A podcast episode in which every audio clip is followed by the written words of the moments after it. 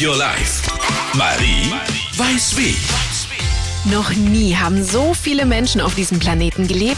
Diese Woche haben wir laut UNO ganz offiziell die 8 Milliarden Menschenmarke geknackt und wir werden jeden Tag mehr.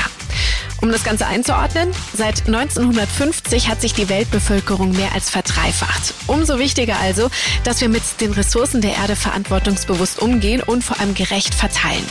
Denn um die Klimakrise abzuwenden oder zumindest abzumildern, müssen alle mit anpacken.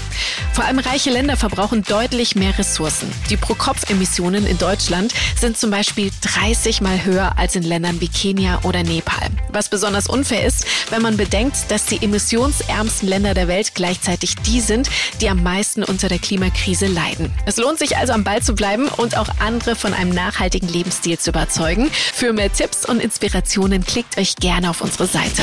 Green Up Your Life. Marie weiß wie.